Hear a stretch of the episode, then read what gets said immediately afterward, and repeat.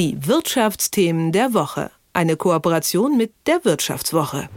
Nebenbei Geld verdienen mit einer Investition, wo sich das Geld ohne viel Zutun fast von selbst vermehrt, mit einer täglichen Verzinsung von 0,5 Prozent. Das klingt schön, aber auch eigentlich zu schön, um wahr zu sein. So oder so ähnlich klingt es aber in einigen Chatgruppen, in denen die Mitglieder andere davon überzeugen wollen, in Kryptoprojekte zu investieren. Wie genau das Geschäft funktionieren soll, was dahinter steckt und wie fragwürdig das alles ist, haben Philipp Frohn und Saskia Littmann für die aktuelle Ausgabe der Wirtschaftswoche recherchiert.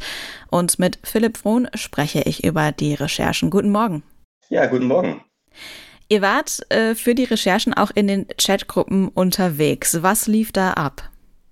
Ja, genau. Ich habe mich so einige Wochen mal in einer Telegram-Gruppe quasi eingenistet und geschaut, wie die Leute dort mit dem Krypto-Projekt umgehen.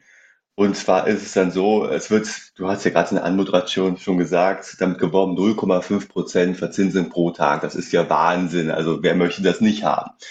Und ja, dort geht es halt im Prinzip darum, äh, mitzuteilen, wie viel Rendite mache ich pro Tag und vor allem auch neue Anleger zu überzeugen, mit dazu zu kommen. Denn so funktioniert das System halt bei denen oft. Ich werbe Leute an und kriege dazu noch eine zusätzliche Belohnung. Also es lohnt sich in doppelter Weise, nämlich ich mache einmal sowieso Rendite und äh, bekomme zusätzliche Rendite, je mehr Leute ich halt auch anwerbe. Und sind das dann richtige Erklärungen, wie das äh, funktioniert, oder kriegt man da nur, ich sag mal, so Werbetexte dann zugeschickt?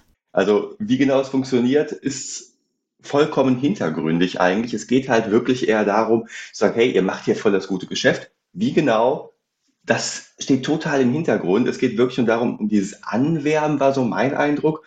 Äh, und das zieht sich nicht nur durch diese Telegram-Gruppen, sondern auch in äh, irgendwelchen Online-Webinaren, die tatsächlich täglich beziehungsweise werktäglich stattfinden wo es dann auch nur darum geht, um so eine Art emotionale Bindung. Also zu sagen, hey, wir sind ein Team, wir sind eine Familie, wir rocken hier dieses Ding. Worum es aber genau geht, bleibt vollkommen im Hintergrund, wie jetzt irgendwie ein Wertzuwachs geschehen soll. Und darauf begründet sich ja irgendwie ein Renditezuwachs. Das erfährt man als Anleger nicht. Und es scheint auch nicht gerade im Interesse der Initiatoren zu sein, dass das halt transparent gemacht wird. Das heißt, es wird auch nicht so wirklich klar, in was man da genau sein Geld investiert. Ich meine, wir kennen ja alle so den Handel mit Kryptowährungen wie Bitcoin. Da heißt es ja auch schon oft genug, dass das riskant ist, weil der Wert des Bitcoin sehr stark schwanken kann. In was lege ich denn bei diesen Kryptoprojekten dann mein Geld an? Im Prinzip sind das so systemeigene Kryptowährungen. Die kannst du nicht auf irgendwelchen seriösen und auch lizenzierten Handelsplattformen wie Binance oder Kraken handeln, das wäre ja schön und gut, sondern wirklich nur innerhalb dieses Systems. Du musst dann halt über eine externe Plattform quasi Geld erstmal in eine andere Kryptowährung umwandeln, um dann mit dieser anderen Kryptowährung dort im System dieses System eigene Gebilde zu erwerben. Und ja, äh, wie du schon sagst, es ist überhaupt nicht klar, wie genau jetzt dann Wertzuwachs funktionieren soll.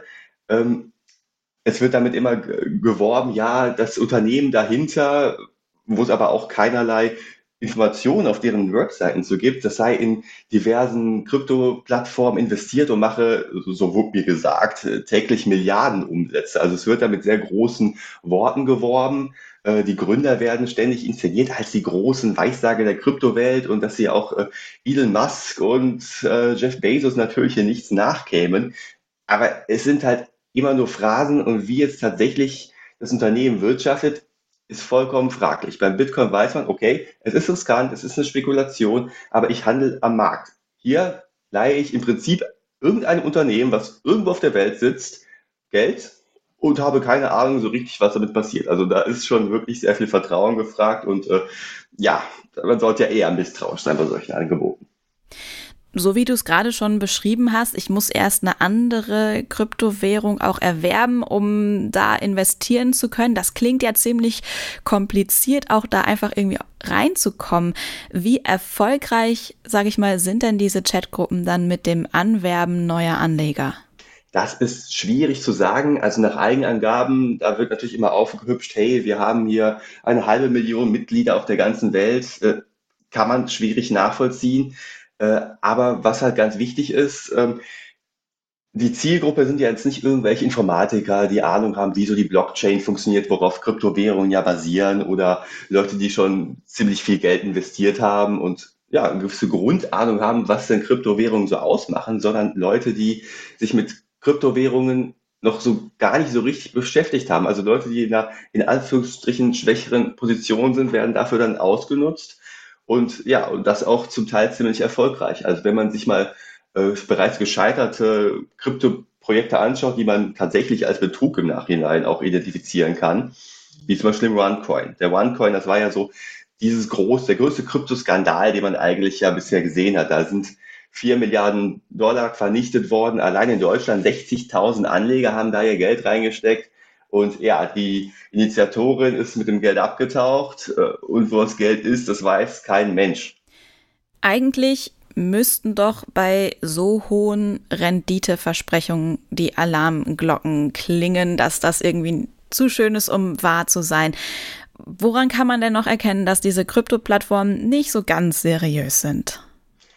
Also in Deutschland ist es ja so, wer hier Geldgeschäfte betreiben möchte, der muss bei der BaFin gelistet sein. Das ist die Bundesanstalt für Finanzaufsicht. Ist das nicht der Fall, ist das schon mal so ein erstes Indiz, dass es ziemlich dubios zugeht. Und die BaFin, die meldet auch, äh, die gibt quasi täglich irgendwelche Warnmeldungen vor dubiosen Krypto-Plattformen raus, weil einfach eben nicht diese Lizenz besteht, dass sie kein Geldgeschäft anbieten dürfen, dass sie keine äh, Bankdienstleistung äh, betreiben dürfen. Und da heißt es bei der BaFin, dass sich diese Meldungen wirklich häufen. Das ist echt ein Problem. Und ja, die Anbieter, entweder reagieren sie gar nicht oder die Mitglieder, wie bei Projekten, die wir beobachtet haben, da heißt es dann einfach so, ja, wir betreiben ja gar keine Geldgeschäfte. Das ist ja eigentlich nur, äh, ja, wir sind ein Mitgliedernetzwerk, dann wird da mit anderen Begriffen quasi hantiert. Das ist schon irgendwie so ein erstes Indiz, äh, wo man wirklich vorsichtig werden sollte. Und ja, andere Betrugsmaschen zum Beispiel, die setzen halt sehr auf irgendwelche prominenten Köpfe. Also haben wahrscheinlich schon die einen oder anderen gesehen. Oft äh, wird ja damit geworben, dass die, äh, die Jury aus Die Höhle der Löwen, diese äh, Vox-Sendung, Frank Thiel, Carsten Maschmeyer, äh, für irgendein Kryptoprojekt werben, was total super ist und sie hätten auch schon Geld da rein investiert. Und wenn man dann auf den Webseiten auf diesen Link klickt, dann landet man auf Trading-Plattformen, die wirklich professionell aussehen. Das ist für Anleger tatsächlich sehr, sehr schwierig zu erkennen, dass es sich um Betrugsmodelle handelt. Und ja, das ist wirklich äh, in der Tat da etwas schwieriger als bei solchen ähm, Systemen, wo es wirklich darum geht, aggressiv um neue Mitglieder zu werben. Und welche Chance haben Anleger, ihr Geld dann wiederzubekommen, wenn sie doch mal investiert haben? Leider sehr, sehr schlechte. Also es ist so, Schneeballsysteme zum Beispiel sind in Deutschland ja verboten. Also Schneeballsystem ist ja im Prinzip, äh, es beruht darauf, dass immer mehr Nutzer dazukommen, die quasi einen Schneeball, der so den Hang herabrollt. Und dann zahlen die neuen Anleger quasi die Renditen derjenigen aus, die bereits investiert sind. Und ja, wenn keine neuen Anleger mehr nachkommen, dann kollabiert dieses System. Das ist in Deutschland de facto illegal. Und da macht es dann halt auch jeder, der mit anwirbt, strafbar. Problem ist natürlich erstens, wo kein Kläger, da kein Richter. Und zweitens zeigt sich auch äh, bei solchen Sachen wie dem OneCoin zum Beispiel, da hat ja jetzt auch in Deutschland äh, vor knapp zwei oder knapp einem Monat ein wirklicher Mammutprozess begonnen. Ähm, ja, aber die Frage ist ja, wo ist das Geld und wie bekomme ich es zurück? Und in der Regel sieht es halt so aus, dass man dann wirklich ein Totalverlustrisiko erleidet. Sagt Philipp Frohn, Finanzredakteur der Wirtschaftswoche, über Investitionen in Kryptoprojekte. Vielen Dank für das Gespräch. Immer gerne. Und mehr über fragwürdige Kryptoprojekte, die euch viel Geld versprechen, lest ihr in der aktuellen Ausgabe der Wirtschaftswoche. Die Wirtschaftsthemen der Woche. Eine Kooperation mit der Wirtschaftswoche.